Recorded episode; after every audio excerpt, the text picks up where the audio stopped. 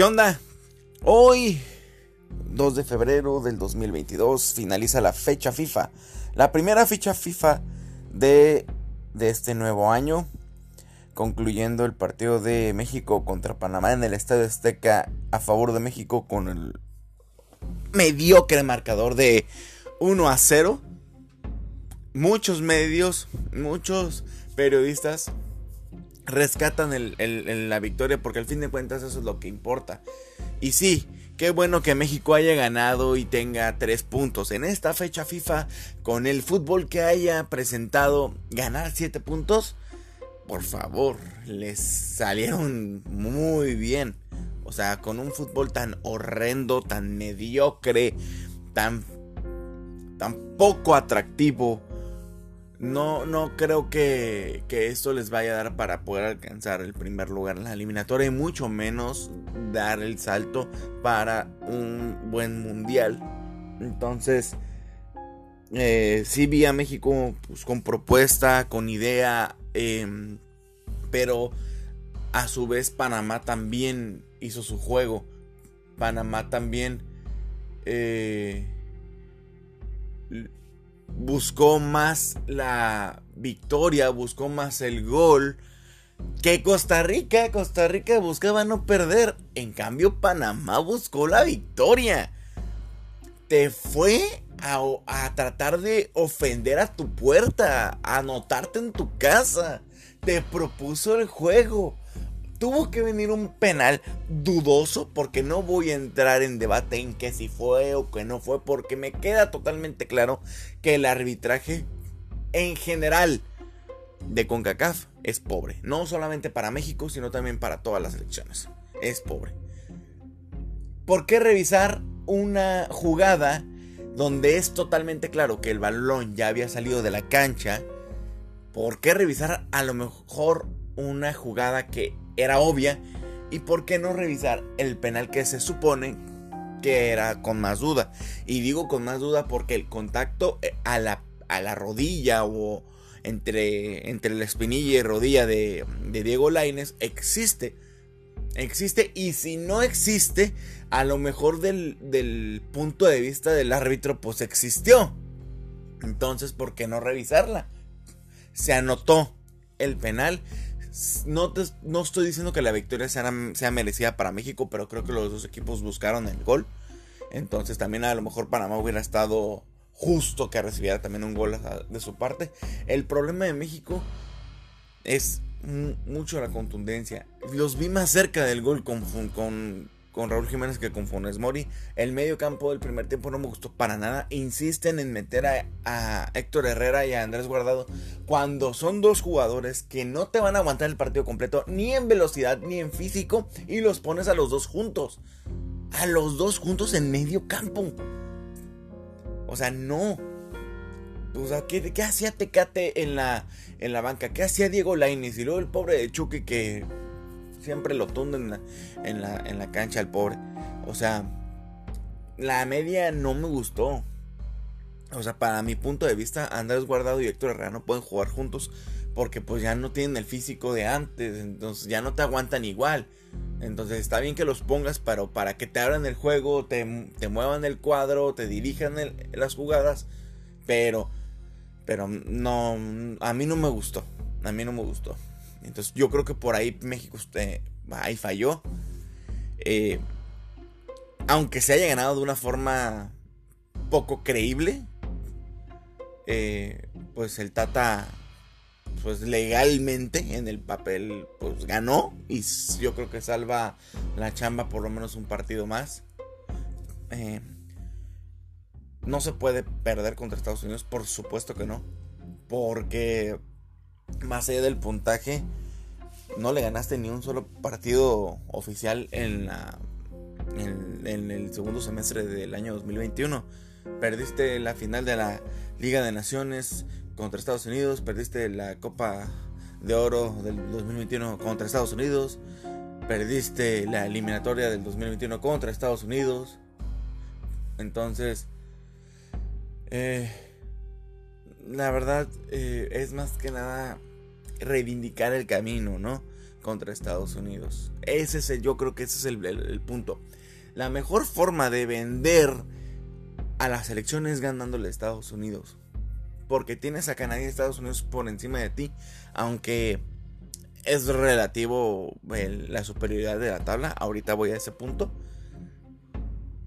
Pero tienes a Estados Unidos que en, Estados Unidos pues te ha ganado. Entonces pues un golpe de autoridad en el estadio Azteca sería muy bueno y así la misma gente te llega a tolerar un poco más, tata. La neta. La neta, entonces, si quieres, ahorita le ganaste a Panamá, pero nadie te compra ese triunfo, nadie te cree. Gana el Estados Unidos y las cosas serán diferentes. A lo mejor las reacciones de la selección, de los aficionados, eh, sean distintas. Entonces, ese es el partido clave. A mi gusto, ese es el partido de, de la eliminatoria. Ya es el último, el último estirón. Si mal no recuerdo, nada más queda una más. Entonces, eh, hay, que, hay que darle con todo. Estados Unidos, Honduras y El Salvador. Así que, y es en tu casa estado contra Estados Unidos. Así que ese es el verdadero partido clave. Si aquí, aquí la gente no te compra la victoria contra Panamá, entonces haz que te compren la de Estados Unidos. Es así. Y eh, muchas personas hablan sobre la superioridad de, Canadá y Estados Unidos sobre México en estos momentos. Y sí, futbolísticamente, sí se ven más fluidos, eh, con un nivel superior. Eh, Canadá, que está con su generación dorada, que hacía años, años que no iba a un mundial y ahorita lo está haciendo de buena manera. Es una buena generación y, y pero también pongámonos serios. ¿Cuándo vas a volver a ver otra selección canadiense así? Va a pasar esta eliminatoria, va a pasar este mundial y cuántos años van a pasar para que volvamos a ver a una Canadá así. Recordemos que el Canadá el próximo mundial va a ir por ser anfitrión, no por eliminatorias. Entonces tampoco va a tener la oportunidad de demostrar esa superioridad eh, ante, eh, ante la eliminatoria de CONCACAF. Entonces, eh, así que esto es algo pasajero, estoy totalmente seguro. Y Estados Unidos está muy superior a México en estos momentos, futbolísticamente hablando. Futbolísticamente hablando. No quiere decir que sea el rey o el gigante de la CONCACAF, nada de eso. Tienen buenos jugadores, pero miren lo que es el fútbol, sobre todo el fútbol de la CONCACAF. No, que es muy, no, que es muy fácil y que no hay nivel y ok, lo que ustedes quieran. Pero para que, para que Estados Unidos llegue en la tabla a los mismos puntos de México o, o, esté más arriba de México, tienen que pasar dos cosas. Ejemplo, hoy Estados Unidos está en segundo lugar con 21 puntos. México está en tercer lugar con 21 puntos. Solamente la diferencia de goles los separa. ¿Qué necesita, qué necesitaba Estados Unidos para que esto sucediera? Tener una de las mejores versiones de Estados Unidos en su historia contra una de las peores versiones de México en su historia. Seamos serios. Para que Estados Unidos llegue en la, tabla de la eliminatoria a un puesto arriba de México, con los mismos puntos, con más puntos, o sea, para que realmente supere estadísticamente a México, se tienen que combinar dos cosas. Una excelente versión de Estados Unidos contra una pésima versión de México. Porque si son dos versiones excelentes de ambos o dos pésimas versiones de ambos, México es superior a Estados Unidos sin ninguna duda. Sin ninguna duda. Entonces, así, así son las cosas. Lo mismo pasó para la eliminatoria del Mundial del 2010. En el 2009 en la eliminatoria quedó primer lugar Estados Unidos y segundo lugar México. ¿Por qué? Porque Estados Unidos tenía a Landon Donovan, eh, tenían, a Michael Bradley, tenían un, equipo compacto. A Tim Howard todavía lo tenían. Y México acababa de correr a, a, Erickson para traer al Vasco como bombero y rescatar la eliminatoria. Entonces, dense cuenta. O sea, la mejor, una, una mejor versión de Estados Unidos combinada con la peor o, una pésima versión de México para que esas, e, esos, esos destellos o esos acontecimientos sucedan. Y tómenle foto, porque no se repite todo el tiempo. hay que entender de que si hay dos excelentes versiones, una excelente versión de Estados Unidos contra una excelente versión de México, sin ninguna duda, México es superior. Pero, hey, tampoco podemos agüitarnos. La eliminatoria antes del Mundial de Corea-Japón 2002, también corrieron a Lojitos Mesa y llamaron al Vasco como bombero. Entonces, para el Mundial del 2010 fue lo mismo. Para el Mundial de Brasil 2014 fue lo mismo. Entonces, eh, México últimamente en los mundiales se ha estado acostumbrando a tener una eliminatoria muy pobre, poco atractiva, preocupante, pero los mundiales eh, no demuestra ese nivel. No digo que los mundiales se va a robar el espectáculo ni y que hace un espectacular papel, pero es muy diferente el, nivel que demuestran los mundiales al que demuestran en la eliminatoria. Para mí, el, el mundial que dio en Corea-Japón 2002, nada que ver con la eliminatoria previo a ese mundial. Al igual que en el 2010, al igual que en, el, que en Brasil 2014, sobre todo en el 2014, que para mi gusto fue una de las mejores elecciones o uno de los mejores mundiales que dio México. Es más costumbre dar una eliminatoria fea, poco convincente, pero un mundial atractivo, decente, eh, pero tampoco voy a decir que espectacular porque pues sigue quedándose en las mismas. Pero también importa cómo pierdas, qué, tipo de fútbol ves, si metes en aprietos o no a las, a las grandes potencias. Así como sucedió contra Italia, como sucedió contra Holanda en Francia 98, así como sucedió contra Francia en 2010, así como sucedió contra Brasil y Croacia en 2014 y la mismísima Holanda en octavos de final. Así. Entonces, eh, las últimas eliminatorias medianamente decentes o donde tenían ligeramente controlada la eliminatoria fue en el, 2000, para, el 2005 para el Mundial de Alemania 2006 con Ricardo Lavolpe, siendo que fue una selección de las mejores en cuestión de, de, jóvenes, de manejo, de comunicación, o sea, de compañerismo. En realidad fue una de las mejores selecciones, a mi punto de vista. Eh, pero pues no ganó yo siento que le faltó, le, le faltó dar ese brinco. Le dio un buen partido a Argentina en, el Mundial de Alemania, pero pues un golazo de Maxi Rodríguez nos termina eliminando. Y la del 2018. El 2018 la eliminatoria fue comandada por, por Juan Carlos Osorio, un director técnico súper criticado por, por las rotaciones. Torneos de formato corto como Copa Oro, Copa América, para la arrastre, pero torneos de formato largo sí sabía jugar. Porque la eliminatoria, si mal no recuerdo, la pasamos en primer lugar. Entonces, si mal no recuerdo. Caminando pasaron la eliminatoria. Y en el mundial se le ganó a Alemania. Entonces, eh, o sea, es, no podemos decir que por tener una mala eliminatoria México vaya a dar un pésimo mundial. No necesariamente.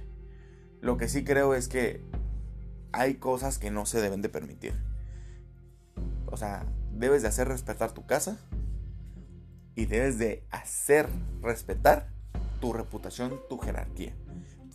Lo que pasó con Costa Rica, con Honduras, con Salvador y Panamá, que se creían que superiores a México, de que, de que México ya no da miedo. Discúlpenme, yo con todo respeto y cariño, panameños, hondureños, salvadoreños y costarricenses, yo les digo a ustedes de que no tienen ustedes el derecho de decir de que México ya no da miedo, de que México ya no es fuerte, porque ustedes eh, hoy han estado abajo de México como en otros años. Eso no es sorpresa. Y discúlpenme que se los diga así crudo.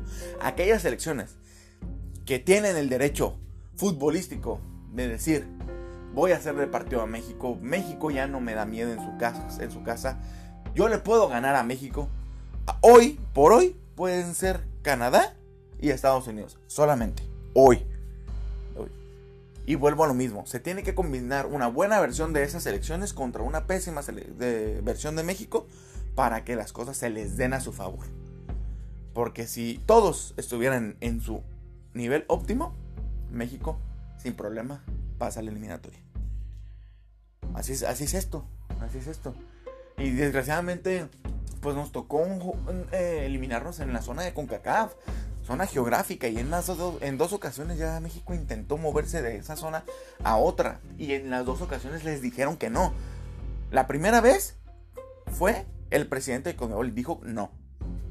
Y la segunda vez CONCACAF no quiso dejar salir a México. Y no lo van a hacer. México es el mayor activo de la CONCACAF. Entonces, con todo y este pésimo fútbol que está dando, va a calificar al mundial. Para que Panamá llegara a un mundial por primera vez en su historia, tuvo que suceder la mejor generación de toda su historia. En cambio, México, con uno de sus peores torneos de eliminatoria, está pasando. O sea, dense cuenta la diferencia futbolística que hay. Eso es lo que yo quiero que no, no, no que necesariamente la gente de Centroamérica lo entienda. O sea, nosotros como aficionados mexicanos sonará muy mediocre, sonará muy conformista, lo que ustedes quieran. Pero tenemos que entender de que no nos queda de otra. O sea, México está en CONCACAF no por decisión, no porque nos convenga. O sea, ¿cómo quieres tener el, el mejor nivel todos los años, año tras año, mundial tras mundial? con una zona que no te lo exige. México dio el partido que dio contra Alemania porque Alemania se lo exigió. México dio el partido que, que, dio contra Croacia porque Croacia se lo exigió. Panamá no te va a exigir un partido así nunca. Costa Rica tampoco. Tampoco Honduras, El Salvador, por favor. O sea, también hay que meternos eso en la cabeza. Aficionados mexicanos. Podrás ser mejor de la CONCACAF, lo que tú quieras podrá ser muy fácil, pero no es posible tener el mejor de los niveles año tras año, generación tras generación, porque la CONCACAF no te lo exige. Hasta que te enfrentas en torneos eh, de alto nivel como, Copa Confederaciones lo era, o como en el Mundial, hasta que llegas a esos niveles, explotas ese nivel, eh, o sea, aumentas y demuestras que puedes pelear. Entonces, no es también. También yo creo que sí es culpa de los jugadores, culpa de la misma Federación Mexicana, confiada, lo que ustedes quieran. Pero también agarran la onda. Imagínense ser el mejor en algo todo el tiempo. ¿Cómo mantenerse siendo el mejor todo el tiempo si ni siquiera los de los, los, la, tu competencia te hace la pelea por superarte o no lo logran? O sea, o sea, hay que entender eso. No estoy tratando de menospreciar a nadie. Solamente estoy diciendo la verdad. Si yo, si yo quisiera menospreciar a otras selecciones, diría que no saben jugar fútbol, que se dediquen a otra cosa, de que para qué están afiliadas a la FIFA. Pero no. Han avanzado bastante, pero no han llegado al nivel que es requerido para poder superar a selecciones como la de México, Estados Unidos. Canadá dando destellos, vuelvo a lo mismo. Es una generación dorada que está ahorita en sus mejores momentos, pero ¿Cuánto tiempo va a pasar para volver a ver a otra así? Entonces, eh, las cosas son muy sencillas. O sea, México va a pasar al mundial. El verdadero compromiso empieza con la gira que va a hacer México antes del Mundial, los partidos de preparación, que enfrente equipos pesados, que vaya a lugares lejanos, lugares donde el, clima los, los ponga, los, les, los explota hasta el último, hasta la última gota de, sudor, hasta la última gota de físico, a, lugares fríos para poner a prueba su cuerpo, lugares altos, o sea, con equipos pesados, así como jugaron contra, contra Polonia, contra Dinamarca, contra Bélgica en, otros, en otros, en otros partidos de preparación. Entonces, eso es lo que yo creo que necesitan. Eh, más que nada para, para llegar a un buen mundial. La eliminatoria no es preparación, ni tampoco yo considero de que sea un escenario que te pueda decir así va a jugar tu selección. La neta, no lo creo. No lo creo, porque no vas a dar el mismo partido que diste contra Alemania en el Mundial de Rusia en un partido de CONCACAF contra equipos que no, que, apenas batallan por calificar. O sea, ah, no es lo mismo, no es lo mismo. Esa es mi opinión y no tiene que ser la tuya. Compártela así como lo estoy haciendo. El mundo es libre, el país es libre de expresión, Internet es totalmente libre para decir y hacer lo que quieras. Siempre y cuando no dañes a nadie. Entonces, adelante, o sea, escucho sus opiniones, sus comentarios. Pueden tundir a la selección mexicana todo lo que quieran, pero es la selección que nos tocó, es donde nacimos y es el país que nos representa. O sea, la selección que representa a México.